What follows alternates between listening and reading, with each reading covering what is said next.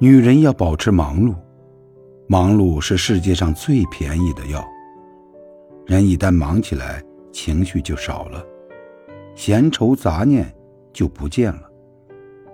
当一个女人有规划的忙，有目的的忙，你就会逐渐懂得，原来忙碌才是治愈一切的良药。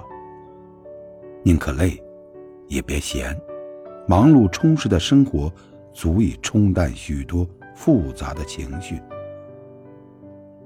人生真正的幸福，不过就是灯火阑珊的温暖，和柴米油盐的充实。